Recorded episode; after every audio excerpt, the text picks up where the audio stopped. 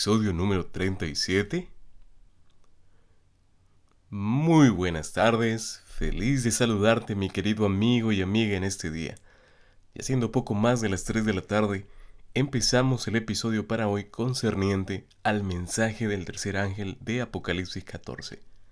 Así te damos la bienvenida a la serie Revelando los secretos del Apocalipsis. Y sin dilatar más el tiempo, alistamos todo para empezar este tema de suprema importancia y como siempre, dialogando con el Padre. Te invito allí donde estás a orar. Vamos a orar.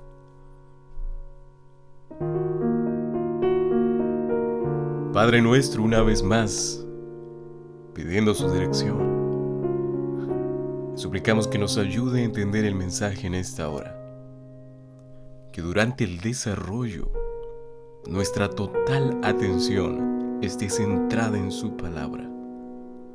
Por favor, habilite nuestros oídos para poder escuchar su voz y también nuestra mente para poder aplicar lo aprendido, Padre. Señor, gracias por mirarnos con misericordia y por ser bueno con nosotros aún cuando no lo merecemos. Pues lo declaramos humildemente en el nombre de Cristo Jesús, nuestro Salvador.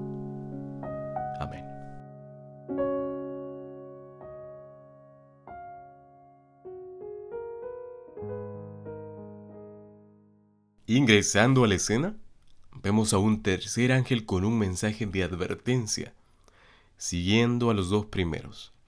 Esta advertencia se basa en el anuncio del segundo ángel que ya vimos en el episodio anterior. Pero, en esta oportunidad, y siendo muy específicos, este mensaje se ocupa de los que rechazando el primer mensaje del ángel de adorar al verdadero Dios, eligen más bien adorar a la bestia y recibir la marca en sus frentes o en sus manos. Gente que acepta al enemigo de Dios. Antes de empezar tenemos que leer el texto bíblico Apocalipsis 14, versículos 9 al 11. Vamos a leer esa sección del capítulo 14 de Apocalipsis y como siempre vamos a hacerlo en la versión Reina Valera de 1960. Vamos a leer el texto.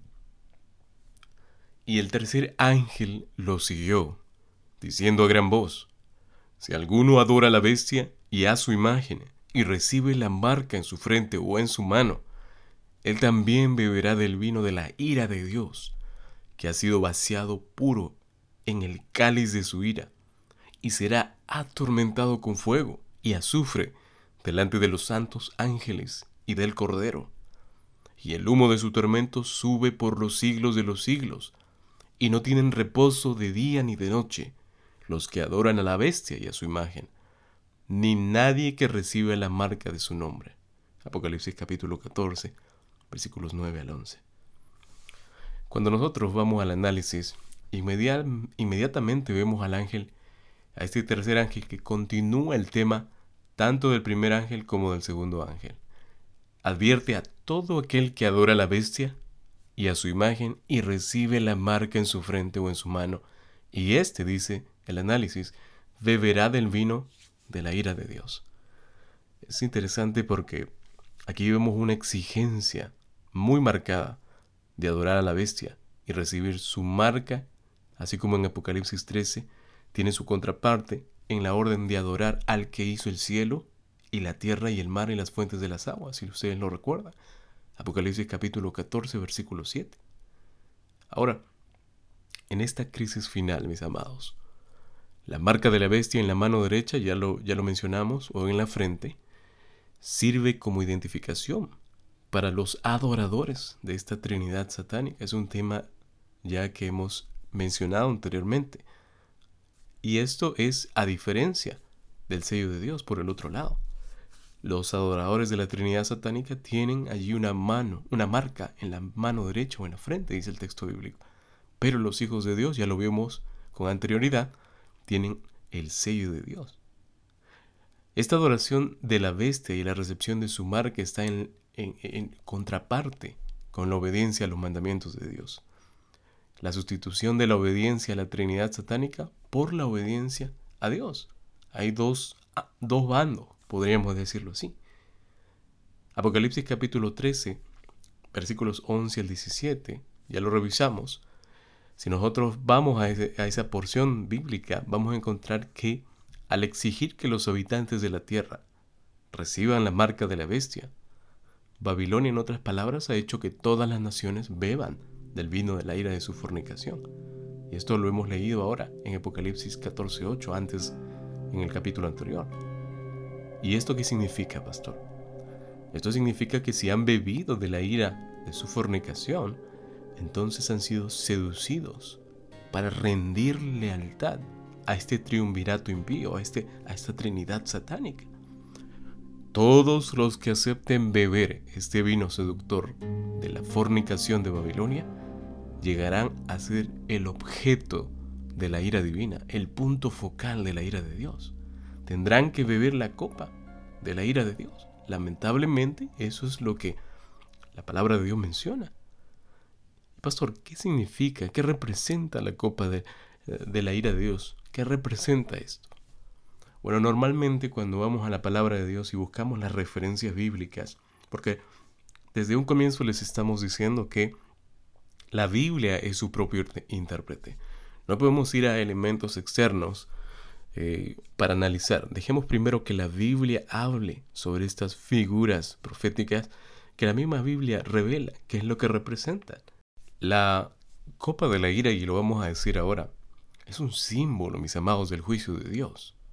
Y el juicio de Dios no sobre los hijos de Dios, sino sobre los impíos, los que han rechazado constantemente la invitación del Creador. Y vemos algunos textos, por ejemplo, Juan capítulo 21, versículo 20, nos dice lo siguiente. Verán sus ojos su quebranto y beberá de la ira del Todopoderoso.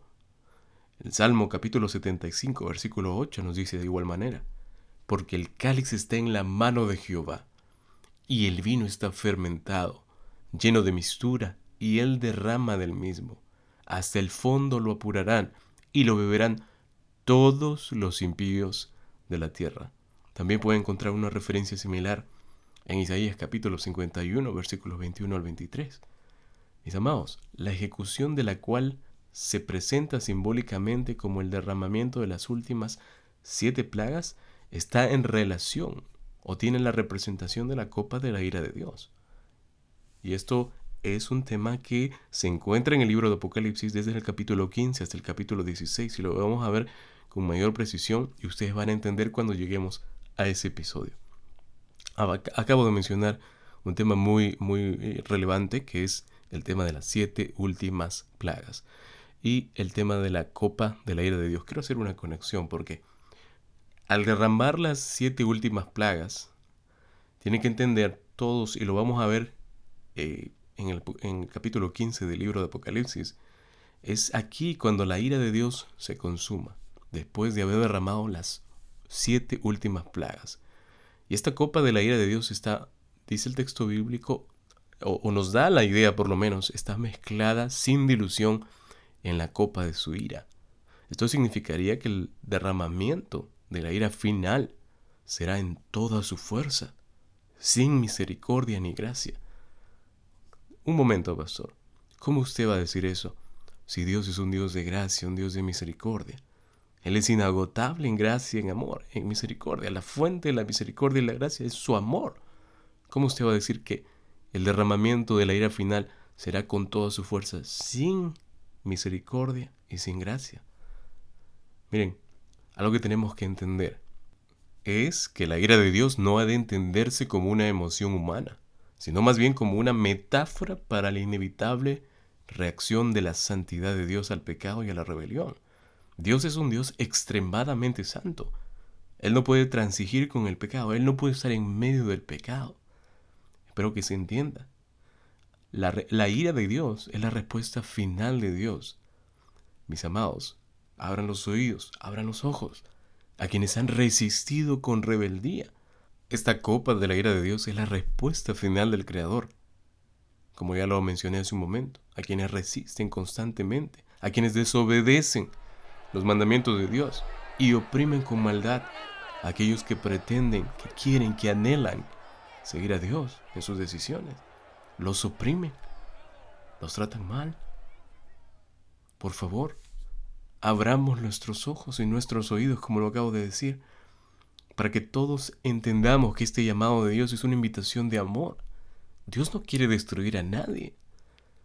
Dios quiere que tú, donde quiera que estés, quien quiera que seas, lo acepten.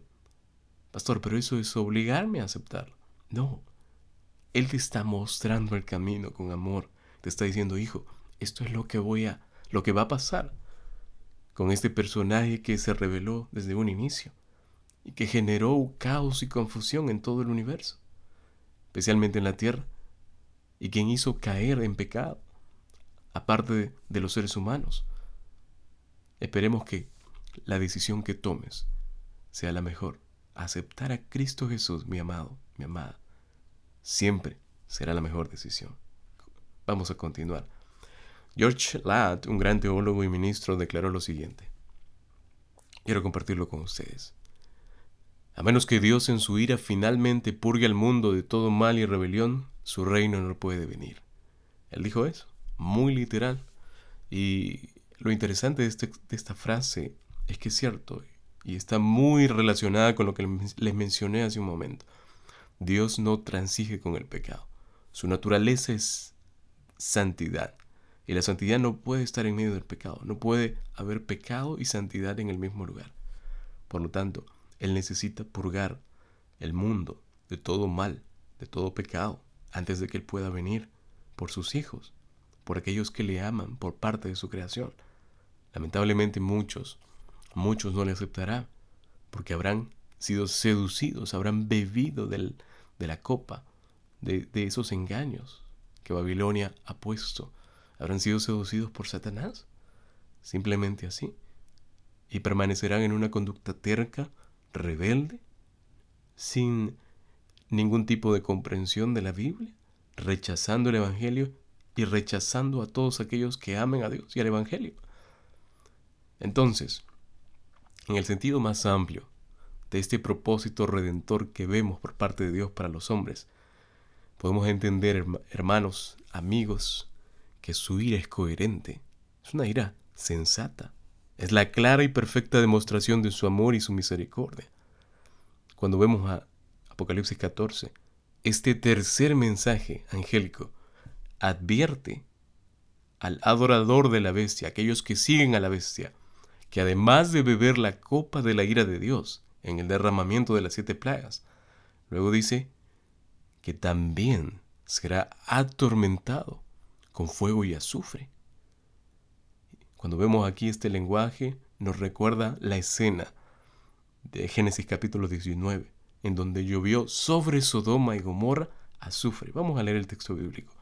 Génesis capítulo 19, versículo 24. Escrito está. Entonces Jehová hizo llover sobre Sodoma y Gomorra azufre y fuego de parte de Jehová desde los cielos. También se nos recuerda la profecía de Isaías acerca de la suerte de Edom. Ustedes conocen Edom, el enemigo de Israel. Isaías capítulo 34, versículos 8 al 10 nos dice lo siguiente. Porque es día de venganza de Jehová, año de retribuciones en el pleito de Sión, y sus arroyos se convertirán en brea, y su polvo en azufre, y su tierra en brea ardiente. No se apagará de día ni de noche, perpetuamente subirá su humo, de generación en generación será asolada. Nunca más pasará nadie por ella. Miren, habiendo sido destruido o destruida por el juicio de Dios, Edom nunca se levantaría otra vez, dice el texto bíblico. Del mismo modo, los que están del lado de la Trinidad satánica compartirán el destino final de Sodoma y Gomorra y Edom. Este juicio, el juicio de Dios, a este juicio me refiero, sobre ellos, al fin del tiempo será absoluto y completo. Los incrédulos serán destruidos ante los santos ángeles y ante el Cordero. Tal vez por tu mente pase, pastor, pero esto realmente pasará. Miren, la Biblia nos dice que esto va a pasar. La Biblia fue escrita por muchos escritores, pero el autor es Dios. En algún momento podemos tal vez tocar el tema de la formación del canon bíblico, pero ahora presten atención a lo que les voy a decir. Entiendan, esto es una realidad. Esto no es una historia ficticia, no es un cuento.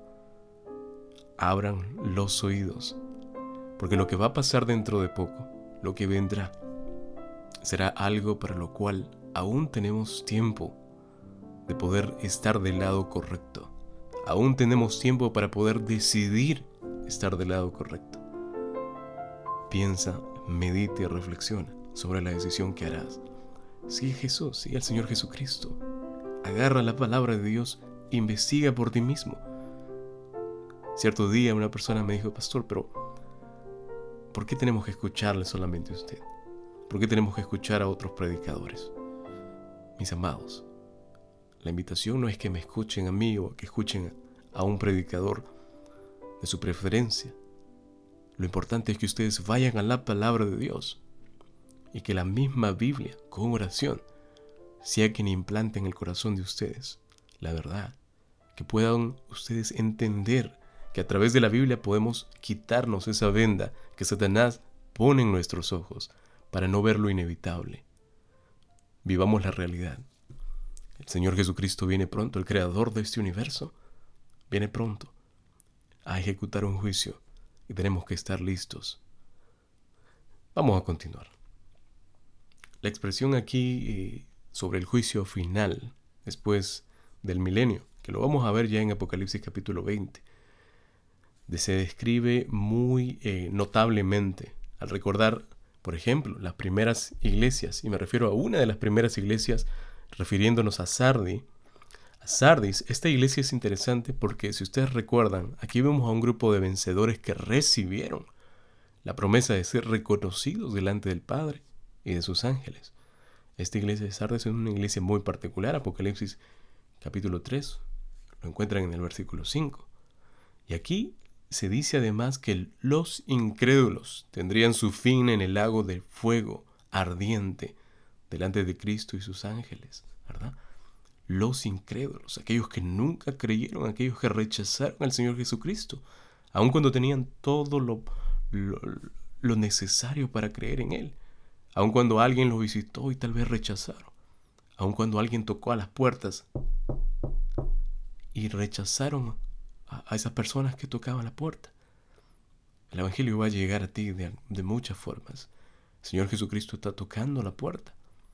La pregunta es, ¿cuántos de ustedes, cuando llegue ese momento a tu casa, a tu vida, a través de un amigo, a través de un vecino, a través de un familiar, escuches la palabra de Dios, cuántos cerrarán sus oídos y dirán, esto no es para mí, no me agrada lo que, lo que escucho? A veces la palabra de Dios puede ser tan directa que nos puede herir susceptibilidades. ¿Y saben por qué? Porque lamentablemente nuestra vida no va en regla con, los, con lo que Dios establece. Y esto pasa porque esto puede generar un impacto. Pero es así, el pecado no puede eh, transigir con la santidad de Dios, no puede mezclarse con la santidad de Dios. Y cuando estamos expuestos a la palabra de Dios, que es santa, al final siempre va a haber ese impacto. Vamos a continuar porque ah, es interesante que este lago de fuego y azufre que la Biblia menciona, que eh, está en Apocalipsis, situado en Apocalipsis capítulo 19, versículo 20, es un lugar no literal específicamente, sino podríamos decir simbólico, y este lugar representa el lugar para el castigo de la bestia y del falso profeta. Es un lago de fuego ardiente, constantemente ardiente. Del mismo modo, todos los que han rechazado el llamado del Evangelio, como lo acabo de mencionar, y se pusieron del lado de la Trinidad satánica, van a compartir el mismo destino de este último triunvirato satánico, triunvirato impío. Su destino es el lago de fuego y azufre, donde serán atormentados, dice Apocalipsis capítulo 20, versículo 10.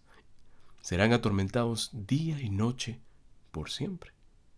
Este fuego destructor nos llama la atención. A veces pensamos que algunas cosas en la palabra de Dios, especialmente en el libro de Apocalipsis, si lo piensas así, por favor, te pido que analices la palabra de Dios de acuerdo al contexto bíblico y aplicando una correcta exégesis. Este fuego ardiente destructor, mis amados, según lo que les acabo de decir, destruye a todos los que han rechazado el Evangelio, aquellos que han adorado a la bestia, aquellos que han recibido su marca. Tal destrucción es final y completa, es total, ya no hay marcha atrás. Luego el texto bíblico, si lo leemos, dice, y el humo del tormento asciende por siempre. El humo que asciende indica cuán completa es esa cremación. Esto es muy similar al humo que Abraham vio que ascendía de Sodoma y Gomorra como señales del juicio divino sobre las dos ciudades. Y esto lo, lo mencionamos en Génesis capítulo 19, versículo 28. Esto es lo que la Biblia refiere. Ahora, los profetas del Antiguo Testamento usan la extinción de las ciudades de la llanura como el modelo para la suerte de la Babilonia antigua. Miren, uno de los textos ubicados en Isaías, capítulo 13, versículo 19, dice lo siguiente. Y Babilonia, hermosura de reinos, será como Sodoma y Gomorra a las que trastornó. Interesante. Al, describir la destrucción de Babilonia del tiempo del fin, cuando lo vemos aquí, vemos que Juan emplea el lenguaje con el que los mismos profetas del Antiguo Testamento predijeron la suerte de Babilonia antigua, la presentación del juicio inminente, un juicio que, que es inevitable. Por lo tanto, debe tomarse como un símbolo de la temible realidad final, que ningún hombre va a poder describir y tampoco al cual va a poder escapar si están dentro del grupo de los impíos. Estas imágenes de humo, mis amados, estas imágenes de fuego ardiente con azufre, indicarían la terminación del juicio final, más bien que una cremación eh, externa, sufrir daños externos. ¿no? Es una cremación completa, total, eterna, final. El fuego ardiente que vemos aquí continúa el tiempo suficiente para completar su propósito y no dejar nada sin quemar. El ángel, además, anuncia que los que adoran a la bestia y reciben la marca en su nombre, de su nombre, dice algo interesante aquí. No tienen reposo ni de día ni de noche. Ahora, vayan conmigo, porque aquí hay un contraste también. El texto bíblico nos dice que no tienen reposo ni de día ni de noche. Y esto está en oposición con la declaración de Apocalipsis 14, en donde se les promete a los seguidores de Cristo descansar de sus labores. Apocalipsis capítulo 6, versículo 11. Vamos a leerlo para recordarlo. Y se les dieron vestiduras blancas, y se les dijo que descansen todavía un poco más de tiempo hasta que se completara el número de sus consiervos y sus hermanos, que también habían de ser muertos como ellos. ¿Se dan cuenta? Y se les dijo que descansen todavía un poco de tiempo. Sin embargo, los adoradores de la bestia y su imagen por el otro lado nunca gustarán o pasarán por este reposo. Esta especie de amenaza es como un eco de la declaración hecha a Israel rebelde del Antiguo Testamento con respecto a su reposo en la tierra prometida. Miren, el Salmo 95.11 nos dice algo interesante.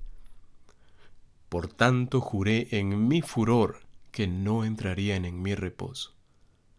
La idea del reposo prometido continúa en este eh, Nuevo Testamento como el descanso de la gracia de Dios. Esto es lo que representa. Vayan conmigo rápidamente al libro de Hebreos capítulo 4, versículos 9 al 11, y vamos a leer qué es lo que dice esta porción de la Biblia. Hebreos capítulo 4, versículos 9 al 11 dice lo siguiente. Por tanto, queda un reposo para el pueblo de Dios. ¿Qué dice el texto bíblico? Queda un reposo para quiénes? Para el pueblo de Dios. El pueblo de Dios es el que respeta a Dios, el que ama a Dios, el que decide seguir a Dios, ¿verdad? Ese es parte del pueblo de Dios, el que guarda su palabra, el que no cambia lo que su palabra dice. Ese es el pueblo de Dios. Ahora, sigue diciendo el texto bíblico, porque el que ha entrado en su reposo, también ha reposado de sus obras, como Dios de las suyas. Procuremos pues entrar en aquel reposo, para que ninguno caiga en semejante ejemplo de desobediencia interesante y claro el texto bíblico. Este reposo al cual entra el pueblo de Dios, mis amados, es eterno. Así que la iniquidad o la inquietud de este juicio inminente para los incrédulos nos damos cuenta que es eterna. El lenguaje aquí definitivamente no agradable eh, es usado en la advertencia de este tercer ángel y tiene la intención de impulsar a la gente a mantenerse firme y rendir su lealtad al verdadero Dios, porque ese es el propósito, lealtad al verdadero Dios. Esta bestia de Apocalipsis 13 usa el temor, y ustedes lo van a notar allí en, en este capítulo específicamente, usa el temor para que la gente acepte su demanda de adoración. La bestia va a obligar, en otras palabras, en los tiempos finales, a que le adoren. Es tan astuto, tan inteligente, que seduce a las personas. No te dejes seducir. Por favor. Ahora, en este mensaje del tercer ángel, ese temor es reemplazado, es expulsado por un temor, temor más fuerte. Es el mismo Señor Jesús, aún Él, usó este método para advertir a los doce diciéndoles, no temáis a los que matan el cuerpo, mas el alma no pueden matar. Temed más bien a aquel que puede destruir el alma y el cuerpo en el infierno. Mateo capítulo 10, versículo 28. Mis amados, para ir terminando, los que responden al llamado final del Evangelio y adoren al verdadero Dios con obediencia a sus mandamientos, podrán escapar de la suerte de la bestia y del falso profeta, que en tiempos finales simplemente aumentarán su poder para seducir, confundir y tentar a cuantos más sean posibles. El mensaje ha sido predicho en la escritura miles de años atrás, pero también con el mensaje una invitación, hecha por el mismo Señor Jesucristo, quien te dice lo siguiente. He aquí, yo estoy a la puerta y llamo. Si alguno oye mi voz y abre la puerta, entraré a él y cenaré con él y él conmigo. Apocalipsis capítulo 3, versículo 20. Amados, el Señor Jesús no obligará a nadie, pues Él es muy respetuoso de las elecciones que haces. Sin embargo, por amor, Él te alerta a evitar el triste final que está preparado para el enemigo y quienes quieran deseen estar con Él. Decide por Jesús. Aún estás a tiempo. Una vez más les agradecemos por dedicar este tiempo a aprender más sobre el mensaje final que el Señor Jesús nos dejó en su palabra. De esta forma terminamos el episodio de hoy deseándote que puedas tener una semana bendecida y si por allí encuentras algún obstáculo, recuerda tu levantar tu mirada al cielo y pedir la ayuda del Altísimo. Dios pueda obrar en ti. Vamos a orar. Oh Padre, muchas gracias por habernos guiado en el desarrollo de este tema. Le suplicamos que este mensaje pueda llegar a más personas antes de que el tiempo no sea más. Continúe conmoviendo corazones, Señor, como solo usted sabe hacerlo. Y por favor, ayude a establecer en su verdad a todos aquellos que hemos aceptado seguirle y compartir las buenas nuevas de salvación. Gracias, Padre, por ser nuestro Dios. Oramos en el nombre de Cristo Jesús.